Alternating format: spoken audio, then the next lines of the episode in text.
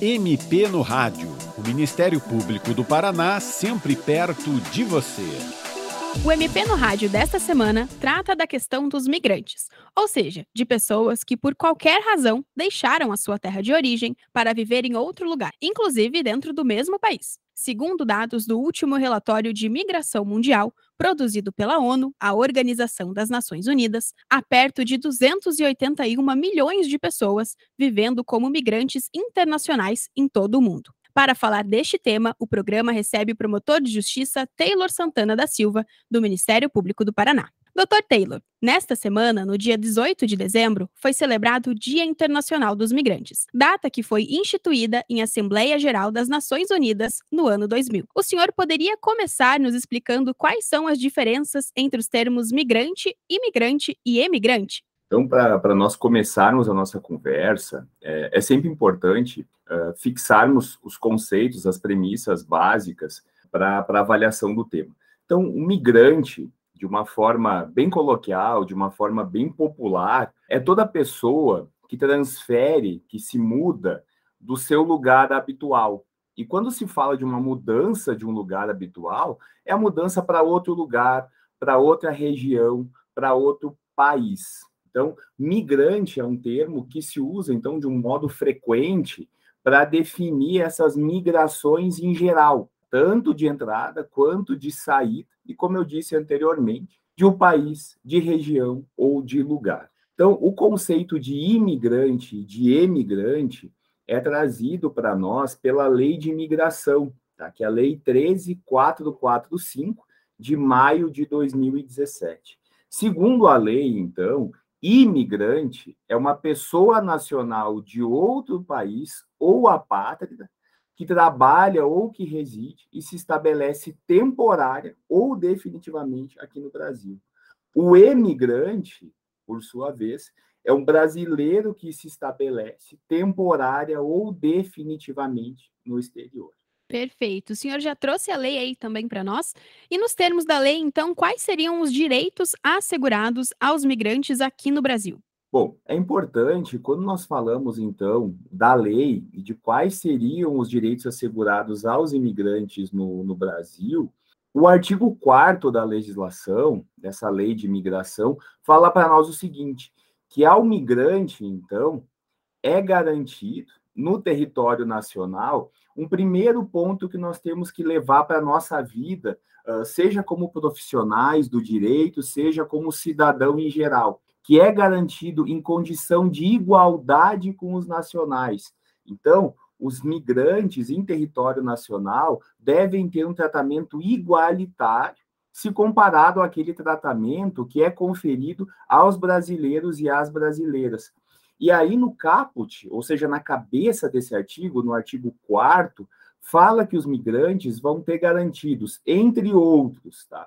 o direito à vida, liberdade, igualdade, segurança e propriedade. E por que, que esse dispositivo é importante? Porque ele repete um dispositivo constitucional que traz os direitos e as garantias uh, fundamentais, tá? que são asseguradas lá no rol do artigo 5 da Constituição da República. E aí os incisos desse, desse dispositivo, os incisos desse artigo, vão nos referir inúmeros direitos uh, que são assegurados aos migrantes, mais uma vez, em condição de igualdade com os nacionais. Então, alguns exemplos: direitos civis, direitos sociais, direitos culturais, direitos econômicos.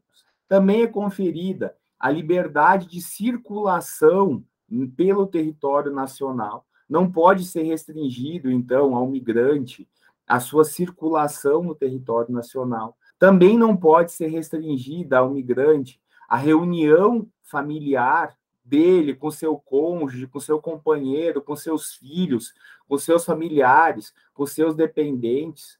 Um dispositivo que é muito importante como combate ao preconceito, como promoção da igualdade, medida de proteção a vítimas, a testemunhas de crimes e também de violações de direitos.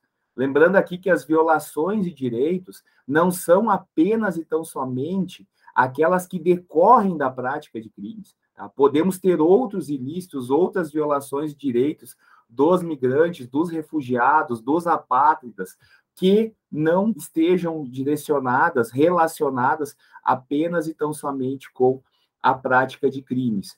Uma situação que nós vemos muito como promotores e promotoras nas nossas comarcas, a necessidade de garantir serviços públicos de saúde, serviços públicos de assistência social, acesso à justiça, assistência jurídica integral e gratuita, direito também à educação pública. Lembrando aqui que o direito à educação é uma forma de concretização de outros direitos, inclusive da inclusão dessas pessoas em território nacional.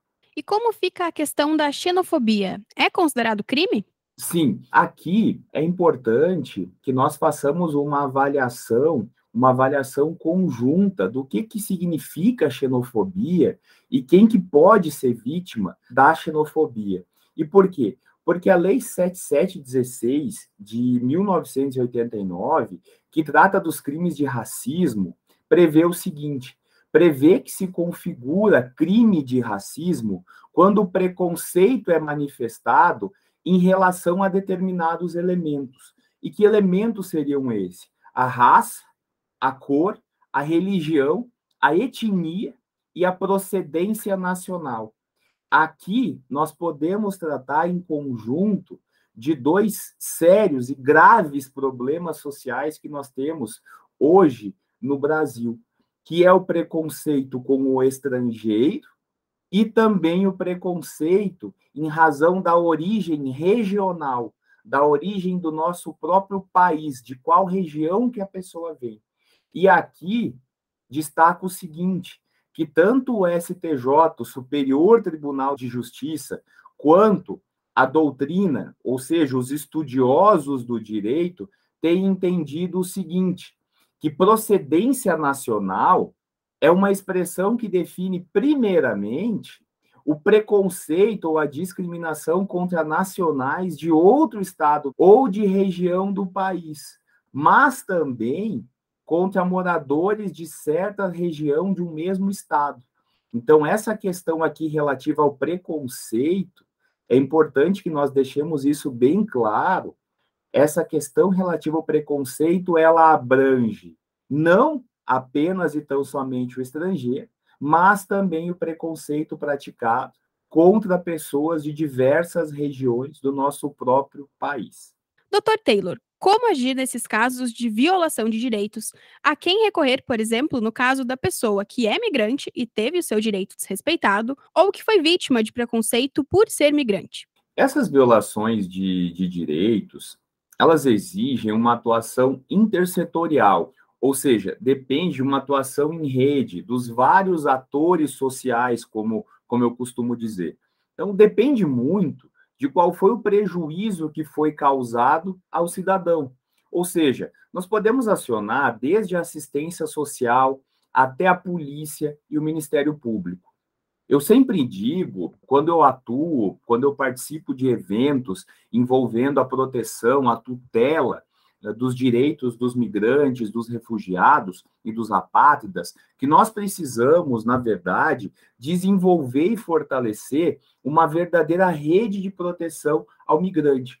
Como nós trabalhamos na tutela de qualquer área, de qualquer público que envolve situação de vulnerabilidade social. Então, assim como nós buscamos desenvolver uma rede de proteção à criança e ao adolescente, Assim como nós buscamos desenvolver uma rede de proteção, um serviço para a mulher que é vítima de violência doméstica, nós, promotores e promotoras, também devemos buscar, conforme haja demanda nas nossas comarcas, conforme sejam as peculiaridades, as particularidades das nossas comarcas, um desenvolvimento e um fortalecimento de uma rede de proteção ao migrante.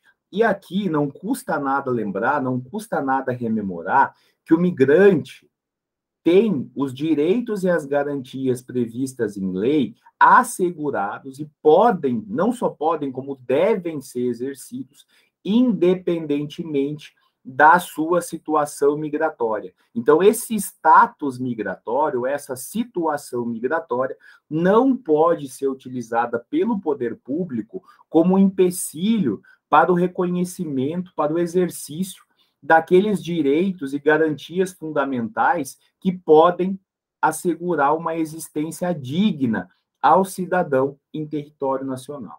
E uma dúvida bastante comum em relação aos estrangeiros: se a pessoa não está com a sua documentação em dia, mesmo assim ela pode buscar auxílio das autoridades?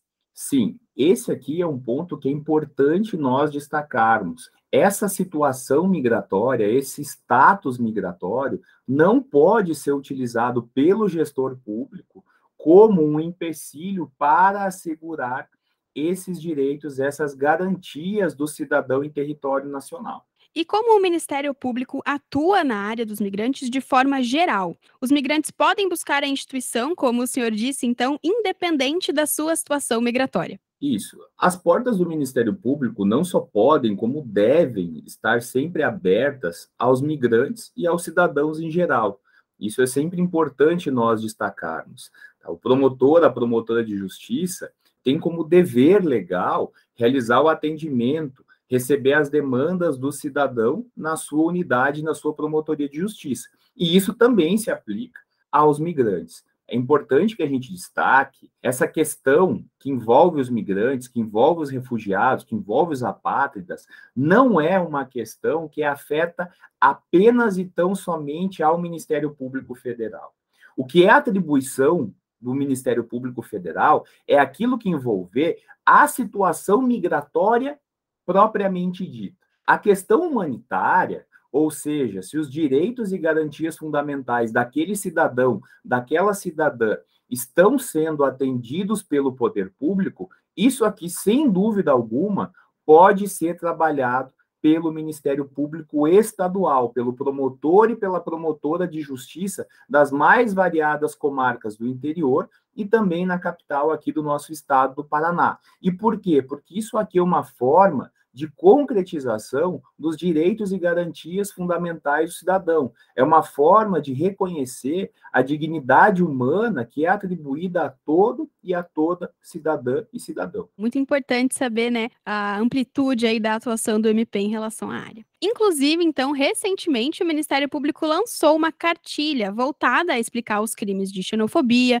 e orientar os migrantes e refugiados a registrar uma denúncia, por exemplo. O senhor pode nos falar mais sobre esse trabalho da instituição? É muito importante quando o Ministério Público e também as demais instituições públicas não realizam o trabalho simplesmente, meramente, puramente repressivo, punitivo.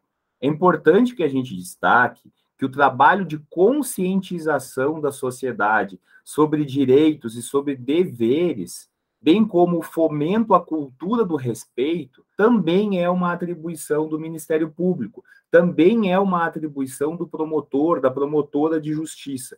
Então, neste trabalho, o que, que o Ministério Público faz? O que, que o Ministério Público fez? O Ministério Público explica no que, que consiste a xenofobia, explica que é crime, bem como que o migrante e o refugiado têm o direito de ter a sua dignidade preservada, de ter a sua dignidade não violada em território brasileiro. E que ele pode registrar essa violação de direitos e que isso vai ser objeto de investigação, de apuração, de uma futura ação penal e também de responsabilização daqueles que cometeram essa conduta indesejada e proibida pela lei, pelo ordenamento jurídico nacional. E caso você, ouvinte, tenha interesse em acessar a cartilha, ela está disponível no nosso site, mppr.mp.br. Dr. Taylor, muito obrigada pela sua participação. E você, ouvinte, também pode participar do MP no Rádio. Envie os seus comentários e sugestões pelo e-mail mpnoradio.mppr.mp.br ou pelo telefone 41 3250 4469. O programa de hoje teve apresentação de Luísa Mainardes e produção e edição de Patrícia Ribas. Até a próxima. Você ouviu MP no Rádio, uma produção da Assessoria de Comunicação do Ministério Público do Paraná.